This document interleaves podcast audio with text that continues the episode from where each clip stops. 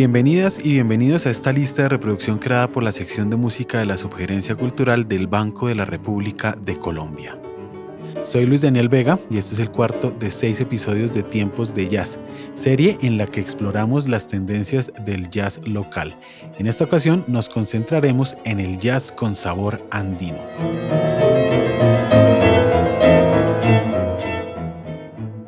El legado de Emilio Murillo y sus colegas, quienes a principios del siglo pasado se apropiaron e incorporaron algunas músicas de raíces campesinas dentro de los códigos de la escritura musical occidental, fue escuchado de manera masiva gracias a la llegada de la radio por allá en 1930.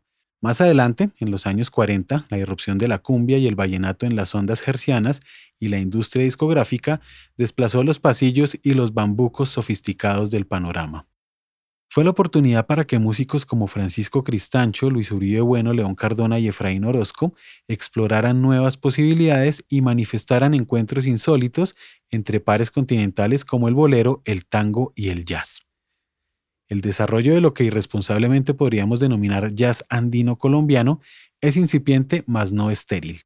Los primeros ejemplos los podemos rastrear en la obra del compositor cajiviano Efraín Orozco y el clarinetista español Luis Rovira, a mediados de la década de los 90 aparecen casos aislados y memorables, como lo fue Coqueteos, el clásico pasillo de Fulgencio García, que incluyó el pianista Héctor Martiñón en su debut Portrait in White and Black de 1996. La base rítmica que acompañó a Martiñón en esa ocasión, integrada por el caleño Jairo Moreno en el contrabajo y el japonés Satoshi Takeishi en la batería, es la misma que secunda al saxofonista Antonio Arnedo en Travesía, primera grabación firmada a su nombre en la que aparece Andanzas, un enrevesado pasillo en el que brilla el atrevimiento y la imaginación del guitarrista Ben Monder. Por esos mismos años, un pianista bogotano nacido en 1968 revolucionó el panorama con su síntesis moderna y a la vez nostálgica de jazz, música de cámara y sonoridades andinas de raigambre popular y tradicional. La obra de Germán Darío Pérez notoria desde 1992 cuando ganó el primer puesto en la modalidad instrumental del Festival Mono Núñez, revela con sutileza influencias que provienen desde Oriol Rangel y Astor Piazzolla hasta Bill Evans. Esta sincronía estilística atraviesa buena parte de la propuesta del trío Nueva Colombia, agrupación que Pérez fundó en 1986 junto a Ricardo Pedraza en el tiple y Mauricio Acosta en el contrabajo. Un buen ejemplo de la singularidad sonora del trío es la serpenteante Divertidanza, pieza incluida en Mi Camino, álbum publicado en el año 2017. La influencia de Pérez ha sido notable en tres pianistas y un tiplista. Ricardo Gallo, Franci Montalvo, Diego Alfonso Sánchez y Lucas Saboya. Este último, alejado fugazmente del trío Palos y Cuerdas, presentó en 2018 un disco revelador.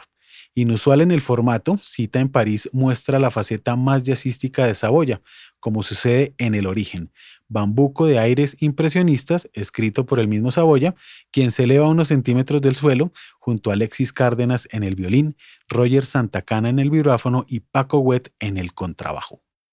Por su parte, la pianista Franci Montalvo, cuya búsqueda sonora se instala precisamente entre el jazz y las músicas andinas, también acusa el influjo de Germán Darío Pérez. El trabajo de Montalvo, que empezó junto al guitarrista Javier Pérez Sandoval y el ensamble Carrera Quinta, se apuntala con Desde Adentro, su primera incursión solista en la que queda evidenciada su estilo preciosista y ensoñado como sucede en Elegía de un Sentimiento. Nacido en Garzón Huila, Diego Alfonso Sánchez Mora estudió composición con Gustavo Parra y Blas Emilio Atortúa. Hizo parte de Delta Trío y a mediados de la década pasada empezó a figurar con el ensamble Tríptico, en 2008, el mismo Germán Darío Pérez compuso una pieza especialmente para la agrupación. Se trató de Los Artrípticos, un pasillo atípico incluido en Zumba Atómico, disco publicado en el año 2012. El 10 de agosto de 2005 se grabó el disco con el que se dio a conocer el cuarteto de Ricardo Gallo.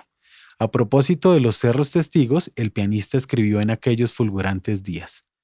La música que proponemos se basa en la comunicación, la tolerancia, la amistad y oscila entre la libertad y el orden, valga la coincidencia. Esta música está dedicada a mi ciudad Bogotá, que ha sido mi estímulo, mi origen y mi lugar de reencuentro. De ese disco que 15 años después se escucha como un pacto de retorno, brilla Bambuco de la Orilla, una nostálgica composición en la que se confunden las dos vertientes del bambuco, tanto la de las montañas andinas como las de las selvas del Pacífico.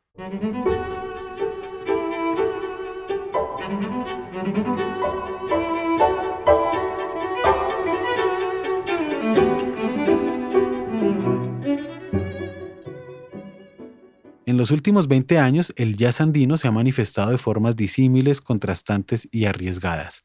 Acaba la pena recordar que antes de la vocación pop que actualmente la caracteriza, Puerto Candelaria se inició como una inquieta agrupación de jazz que exploró también los límites de lo andino con su hermosa pieza Amanecer, compuesta por el polifacético pianista Juan Diego Valencia.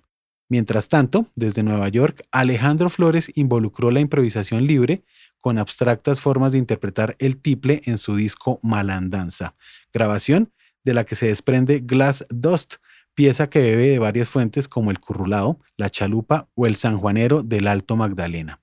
Asimismo, este guitarrista y tiplista conformó un dueto con Ricardo Gallo, con quien editó Me leyó la mente, controvertida grabación en la que incluyeron una melancólica guabina titulada Retrato. En otra esquina se encuentra el pianista bogotano Juan Andrés Ospina y sus ejercicios para gran formato basados en ritmos andinos. De su estilo grandilocuente, resaltamos dos pasillos, Al Chicamocha del disco BBB, publicado en 2009, y Todavía no, de Tramontana del año 2018. Esta última, su incursión afortunada en el formato de Big Band, que contó con la presencia de Paquito de Rivera en el saxo soprano. Más enfocado en la experimentación progresiva, Inguna Quinteto, liderado por el baterista Lucho Forero, se permitió libertades sorpresivas, como lo es la versión en clave funk del inmortal pasillo La Gata Golosa, compuesto originalmente por Fulgencio García. Luego de una temporada vibrante en la escena musical santanderiana junto al Barbero del Socorro y Belandia y la Tigra, Juan Pablo Cediel empacó maletas y se fue a vivir a Barcelona en el año 2009. Allí compuso una pieza titulada originalmente Despedida. La nostalgia, mezclada con el vértigo de la expectativa, fluyen en un bambuco melancólico en el que se destaca la sutileza de la base rítmica conformada por David González en el contrabajo y Jacobo Álvarez en la batería. La que después fue titulada Autorretrato es la composición que abre Ambivalencia, la tercera grabación de Juan Pablo Cediel. Perteneciente a la generación que abrió el camino del jazz en Colombia en los años 80, el pianista santanderiano Óscar Acevedo celebró 30 años de carrera ininterrumpida con el audiovisual Jazz Colombiano en vivo del año 2014. Allí lo acompañaron Raúl Platz en el contrabajo, Juan Camilo Anzuela en la batería y Gina Sabino, quien resuelve con su voz todo un clásico de la música andina colombiana, El bambuco No voy a quedarme, de la cantautora Doris Zapata.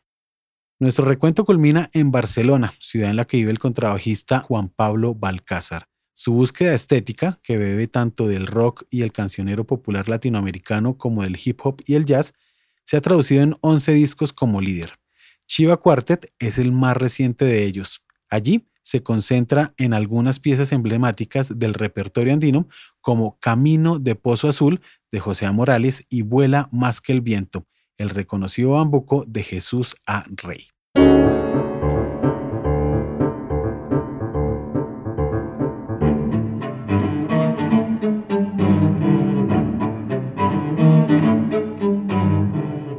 Invitamos a escuchar la lista de reproducción Tiempos de Jazz que se encuentra disponible en la cuenta de Spotify Rep Cultural. Este episodio estuvo a cargo de Jefferson Rosas en la edición y montaje María Alejandra Granados en la producción y Luis Daniel Vega en la selección musical y comentarios. Toda la actividad cultural del Banco de la República se encuentra en www.banrepcultural.org, en Facebook como Club de Música Biblioteca Luis Ángel Arango, en Instagram, Twitter y YouTube como Banrep Cultural.